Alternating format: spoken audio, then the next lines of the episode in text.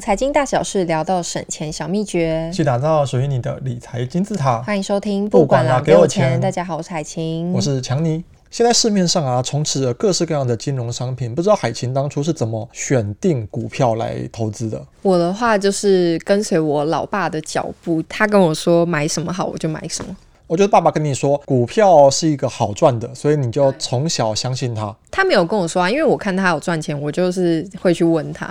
哦，就看到爸爸在股票里赚钱，就觉得哎，股票这个好像蛮适合的。对，因为回报还不错。我记得你之前也有在节目上跟我们分享，你跟股票的渊源是因为。你会一开始是把钱给爸爸帮你投资，对，然后他就固定给我趴数的报酬，然后我就会再继续把我的钱给他，让他帮我买股票。那等到我成年以后，二十岁以后，我就自己把钱拿回来自己投资股票。想说哇，真的好好赚。对，我就觉得他怎么可以赚那么多钱，我也要来买买看。但自己投资发现其实也不是那么容易的事，也是有赚钱啦，只是没有爸爸这么还没有这么厉害。对。那不知道听众朋友们有没有想过同样的一个问题？金融商品其实有很多种，常见的像是股票，这个其实大家都很熟悉的。那还有现在很流行的 ETF，其他是债券啊、基金啊、外汇、房地产、期货等等的都算是。你是怎么选择去投资一样或者是某几样的？这个问题其实还蛮有趣的。我想很多的人应该都跟我一样，没有太认真的去思考过，因为大部分就是家人的影响。嘛，那我自己其实也算是受到家人的影响，呃，我会接触股票是因为我爸在我开始工作的时候就送我一本杂志，是讲存股的。那个时候就讲，你把钱放银行不如去存股。这么早就有存股的概念？没有，那时候我已经开始工作了。哦，对。我是因为接触了那本杂志，然后我就想，我不希望六十五岁还在工作嘛，希望能够提早一点点的时间退休。初衷基本上就是希望累积财富，加速资产的累积。我没有想要一夕致富，我只希望钱能够长大一点。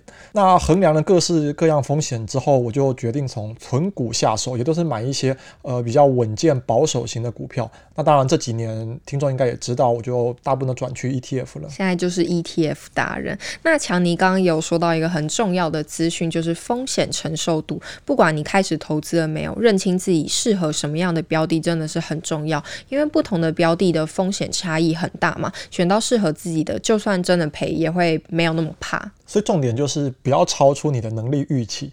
不要太挑战自己的心脏承受度。投资毕竟不是赌博，没有要追求那个刺激感。对，这个也是我们很常在节目上跟大家分享的一个观念。因为我自己平常工作主要是剪社会新闻的影片嘛，那常常就会剪到一些很可怕，就是投资发生的悲剧，看到会让人很难过。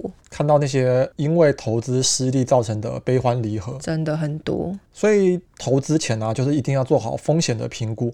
大家看电视啊，看 YouTube 节目，听广播，如果是基金类的商品，应该都会有听到一句很经典的广告台词。对，就是投资一定有风险，基金投资有赚有赔，申购前应详阅公开说明书。这句话我小时候我记得是在我爸的那个车上听广播就听过，然后我每次都记不得完整的到底是什么。因为你很快。对，他都。说投资一定风险，其实投资有赚有赔。哦，我刚刚这样还太慢了，可能因为广告那个描述很珍贵吧，所以咻就过去了。但他讲的是对的。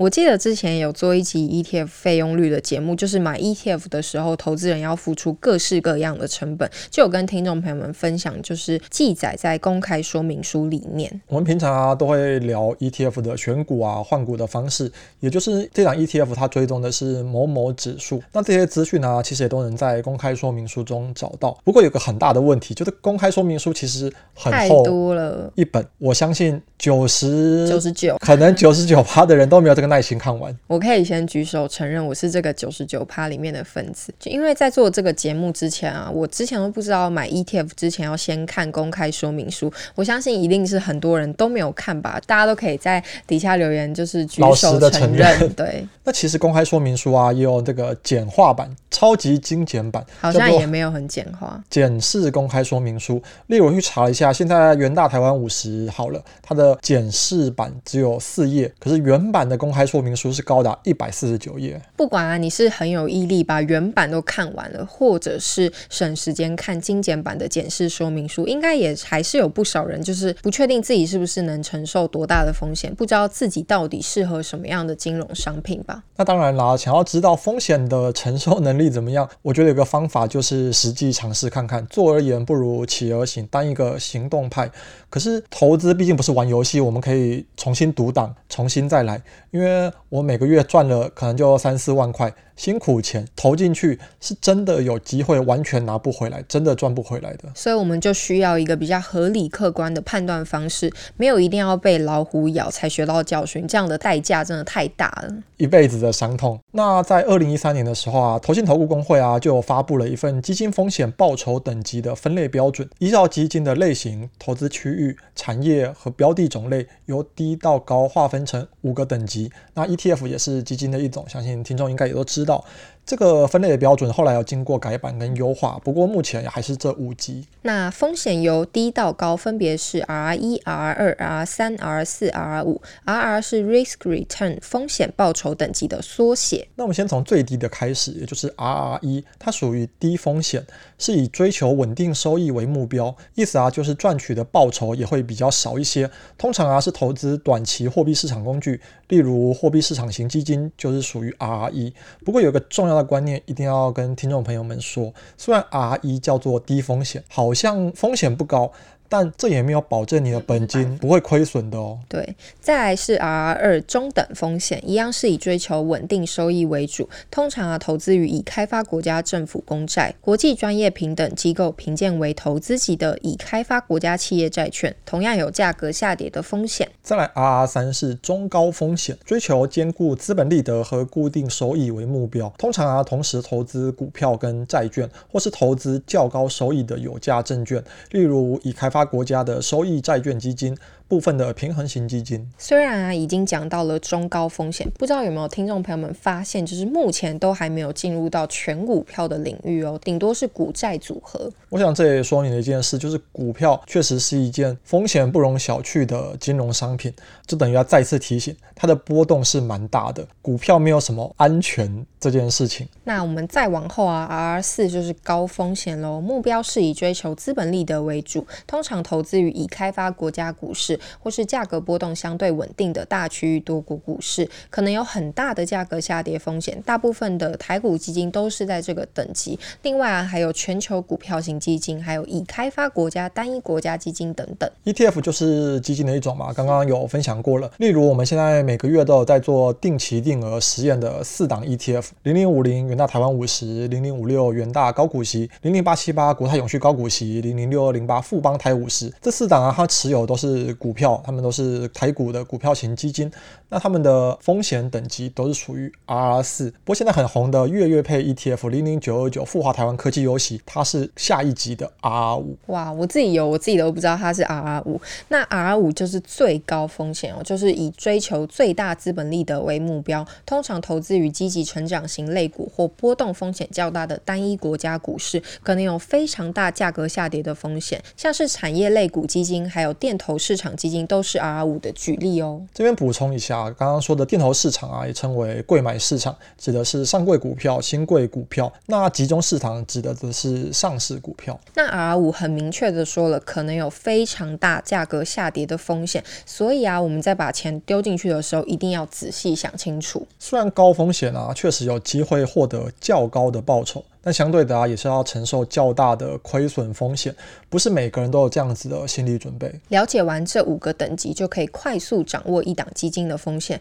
例如啊，过去大家热衷投资基金，现在变成大家疯买 ETF，就有一个简单的依据辅助投资人做判断。那又可以说回刚刚的那个公开说明书，不管是检视或者是完整版的公开说明书里面，都会提到这一档基金的风险报酬等级，来帮助投资人快速做判断。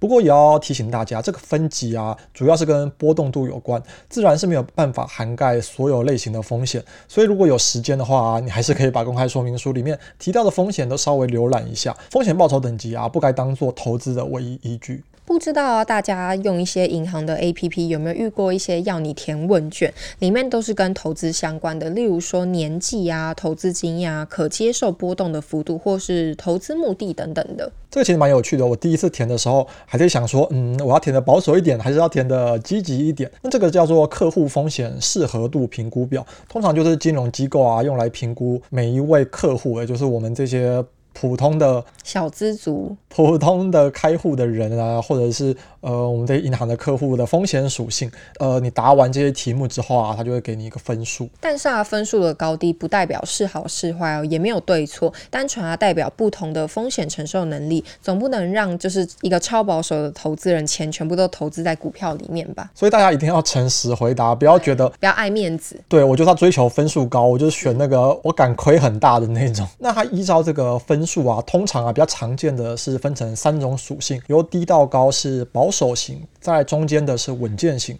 比较高的啊，就是积极型。那保守型啊，投资人他的风险承受度当然就是最低嘛。通常会建议考虑 RR 一、RR 二这个等级。那投资的目标就是以追求稳定的收益就好了。再来是稳健型的投资人，他们的风险承受度啊，就是在中间的这个程度，可以考虑 RR 一到 RR 四等级的商品。那希望能兼顾资本利得跟固定收益。那最后啊，就是积极型投资人的风险承受度当然就是最高嘛，愿意承受高风险。以追求高报酬，那就是包含 RR 五在内所有等级都 OK。那这类的投资人通常投资的目的，当然就是想要快速累积资产嘛，以追求最大资本利得为目标。所以大家认识到啊，自己属于哪种类型的投资人之后啊，就可以依照适合自己的风险报酬等级来选择适合自己的基金、适合的 ETF。